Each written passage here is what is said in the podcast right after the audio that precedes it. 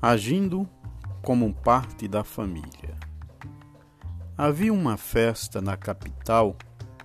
Jesus foi na festa e lá visitou uma piscina pública.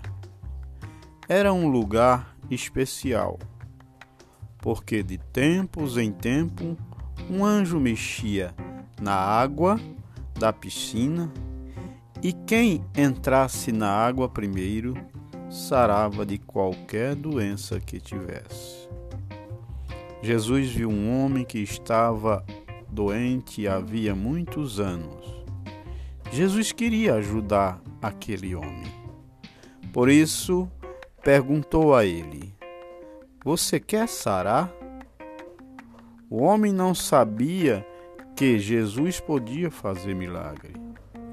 Ele explicou que queria sarar mas ninguém o ajudava quando o anjo mexia na água, alguém sempre entrava primeiro. Então Jesus disse: Levante-se, pegue sua cama e vá embora. Quando Jesus disse aquilo, o milagre aconteceu. E o homem ficou sarado.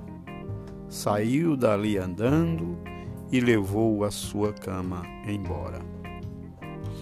Depois Jesus encontrou o homem na igreja e disse a ele: Agora que você sarou, seja bom.